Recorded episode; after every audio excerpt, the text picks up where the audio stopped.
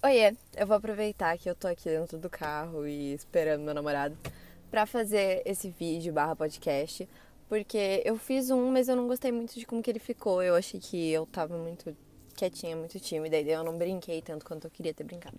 Mas assim, vamos lá, né? O caso de hoje é o caso do Chris Watts, um dos aniquiladores de famílias mais famosos dos Estados Unidos também. Aconteceu em 2018 bem recente, na verdade. Depois de dois anos de namoro, ele casou com a Shanann. Aí eles tiveram duas filhas. A Bella, que era a maiorzinha, de quatro anos. A Celeste, que era a de três anos.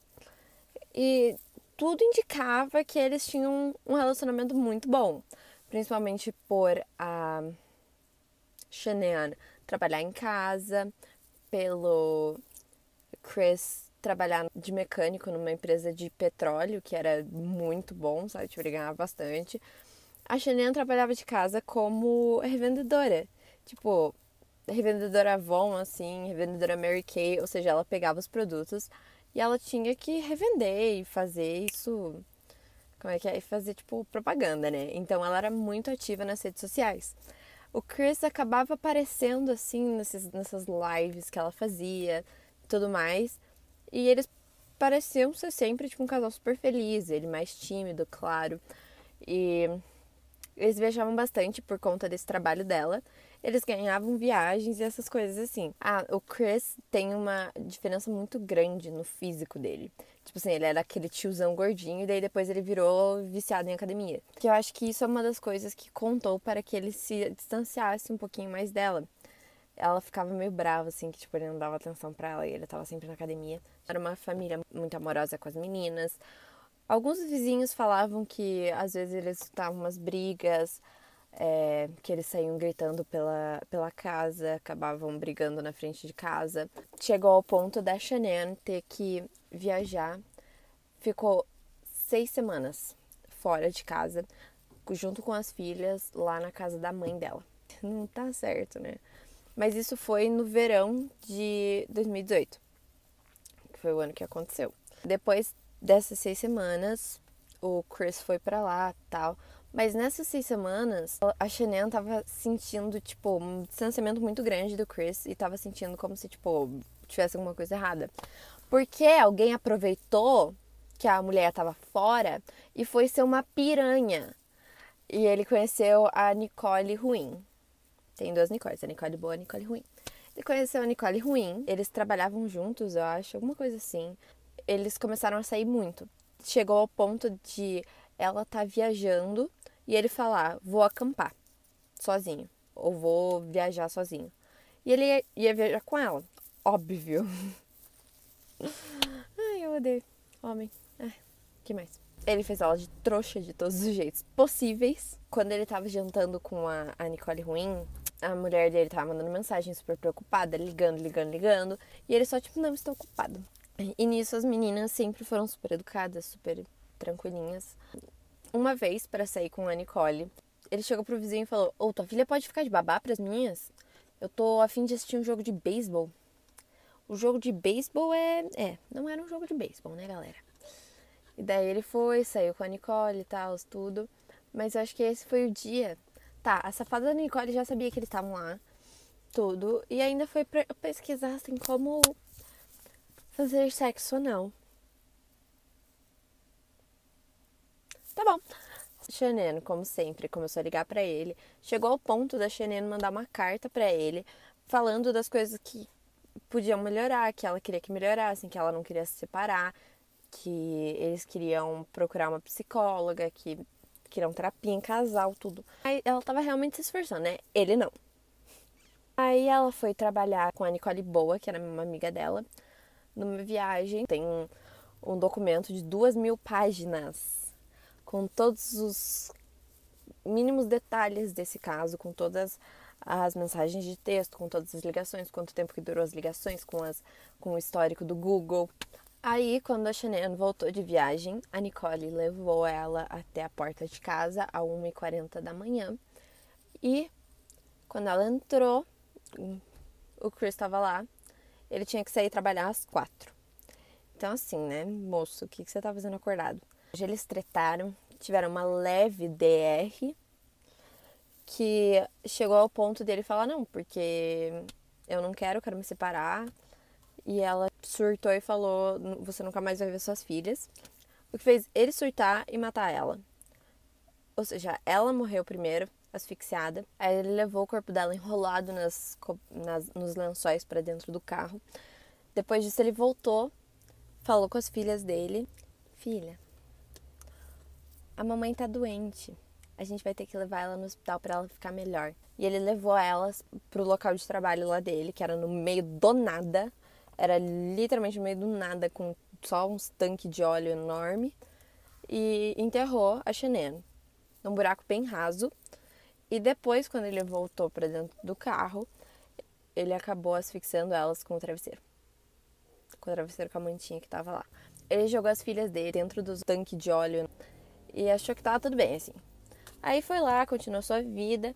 Tudo isso ele fez no horário de que ele devia estar tá indo trabalhar, entendeu? Como sempre, ele saiu é, com a caminhonete do trabalho, que só tinha a caminhonete do trabalho dele, que tinha GPS, e o carro dela, que era um Lexus.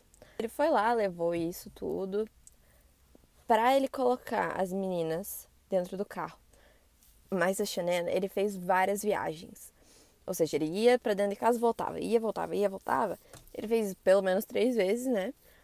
E uma câmera de segurança gravou isso. Às 5 horas da manhã.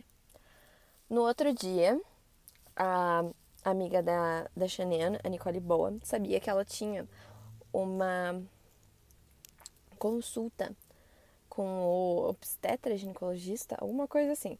Por quê? Porque Shannon estava grávida. Era para eles terem feito uma festinha, assim, um chá revelação, mas eles acabaram não fazendo isso porque tava no meio das tretas lá de casal. Quando o Chris descobriu, ela tava fazendo um vídeo pro Facebook. As meninas estavam sentadas no sofá e ela tava com uma camiseta escrita Oops, we did it again.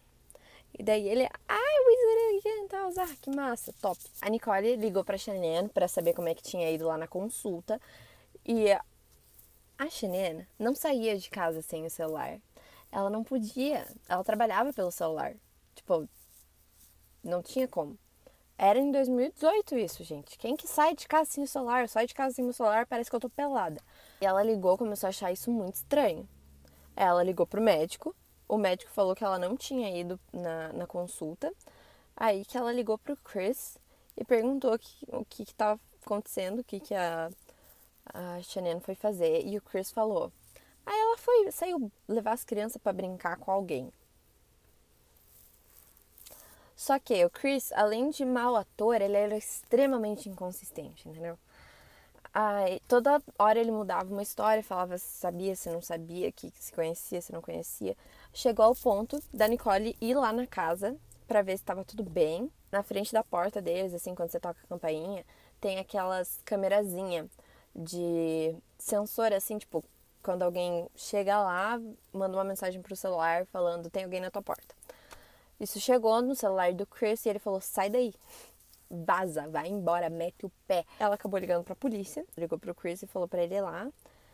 Aí ele tava já a caminho, os policiais não podiam entrar sem a autorização do Chris e o Chris falou que era para eles esperarem um pouquinho. O cara tava vindo de ré. Chegou o vizinho, ó, saiu o vizinho ali na porta, né? Todo mundo é fofoqueiro, queria saber o que tava acontecendo.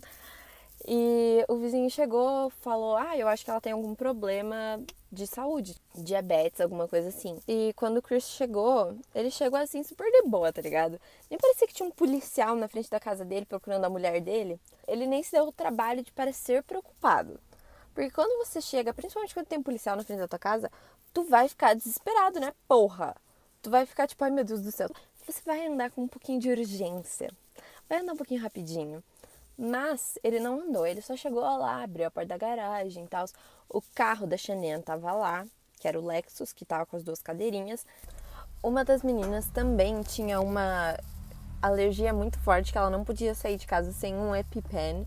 E a bolsa dela, com todos os documentos, todos os remédios para ela e para as meninas, estavam lá. Ou seja, suspeito. Aí o Chris falou que não sabia para onde é que ela tinha ido, não sabia de nada tal. Eram, revistaram a casa, tudo. As únicas coisas que estavam faltando, as mantinhas das crianças e o lençol da cama. Tava lavando roupa nessa hora. Isso tudo tá gravado. Tá lá no filme deles na Netflix. Que é só um compilado dessas gravações, assim, das gravações de filmagens, de segurança, tudo. Isso foi no dia 13 de agosto. No dia 14 de agosto, ele fez uma entrevista para rede de TV local, assim como se fosse RPC para nós, pedindo assim, ah, por favor, quem tiver com as minhas filhas e com a minha mulher, que dê notícias e que entregue elas de volta porque a casa não é a mesma sem elas e tudo. Pô, ah, tô preocupado, assim, tô, claro, óbvio. A família da Shannon falou que de jeito nenhum podia ser ele porque ele era ótimo com as meninas e tudo. Mas depois, né, eles tomaram na cabeça. Mesmo ele vendo as, as filmagens da câmera de segurança, ele não olha para as filmagens assim, ele fica olhando pro chão, ele dá uma olhada, ele fica olhando pro chão. E é nessa hora que ele começa a ficar nervoso. Dá pra você ver que ele tá nervoso, assim, que ele tá escondendo alguma coisa. No dia 15, levam ele para investigar mais sobre isso na delegacia. Levam ele para repassar todas as partes do caso e repassar a história dele, que tava muito inconsistente. O policial que tava lá investigando, tava lá interrogando ele, era muito calmo, tava sempre muito calmo, com uma vozinha super gostosinha de se ouvir. E sempre, tipo, numa linha, assim, ele não podia ficar muito alterado e nem forçar muito, porque vai que ele não consegue as respostas que ele precisa. Nisso já tinham sido chamados os caras das pessoas desaparecidas do Colorado, que era o estado que eles moravam, e a mulher já estava desconfiando dele, porque ela sabia que ele estava escondendo alguma coisa. O policial terminou de interrogar ele, a mulher falou: Não, eu vou fazer um teste de polígrafo. Polígrafo? É. Não, porque eu quero fazer esse teste, porque a gente sabe que você está escondendo alguma coisa, e se foi você, e se você está escondendo alguma coisa, se foi você que matou ela, a gente vai saber agora. E ele falou: Não, beleza. Aí ela foi lá, colocou o um negócio nele, óbvio que ele falhou miseravelmente. Além dele ter falhado nisso, tava tipo, não, não, não fui eu. Daí ela ficou tipo, cara, esse teste não mente. A gente sabe que você está escondendo alguma coisa. A gente sabe que isso, isso e aquilo. Se foi você, conta agora. Aí o outro policial chegou para falar isso de novo para ele e ele pediu para ver o pai dele que tava lá. Aí ele foi lá e confessou para o pai dele que foi ele. Porque ele falou que ele só surtou porque ele falou que a Xaninha estava machucando as meninas, o que não é verdade, porque as meninas não tinham nenhum sinal de estrangulamento. E ele falou que ele estrangulou a Xaninha porque ele estava estrangulando as meninas. Mas depois, no laudo médico, a gente descobriu, laudo do legista, a gente descobriu que as, todas elas morreram de asfixia é, estrangulamento é um ato muito pessoal. A maior parte dos assassinos que estrangulam alguém é porque eles gostam. Eles gostam disso. É algo que dá prazer para eles. Porque eles estão ali, eles estão sentindo aquilo. Eles estão. Ok. Sem psicologia hoje. Nisso, eles mandaram um drone para sobrevoar lá o, o lugar do trabalho dele ele falou onde é que elas estavam e tal. Aí eles acharam, pá, isso no dia 15. Nesse mesmo dia, a safada da Nicole Ruim tava lá pesquisando no Google Amber Fry, que era a amante de um outro assassino que matou a esposa que estava grávida de oito meses. E quanto que ela valia e se as pessoas não gostavam dela e tudo mais era um outro caso que ganhou muita notoriedade na mídia. Não tanto quanto o Chris Watts. Eles tentaram apagar as mensagens, tava a Nicole tentando apagar as mensagens pesquisando no Google. A polícia pode rastrear mensagens apagadas? Cara, os dois pareciam adolescentes. O Chris tinha uma pasta secreta no celular dele. Sabe aquelas calculadoras? Então, ou seja, minha filha a polícia tem todos os seus nudes que você já mandou para ele.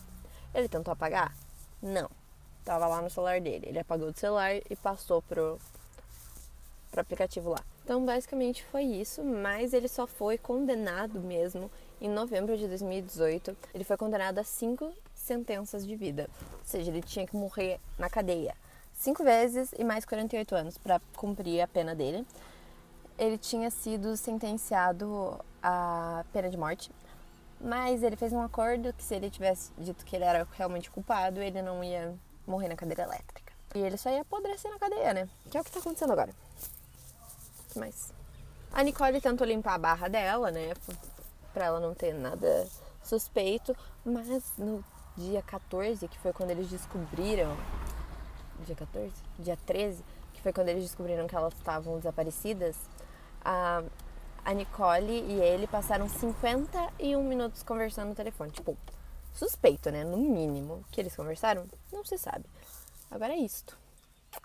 Um beijo, gente. Semana que vem eu quero falar desse Scott Anderson e da Amber Fry, que são outro caso de aniquiladores de família. Na verdade, eu queria falar sobre outras coisas também, por exemplo, cristais e.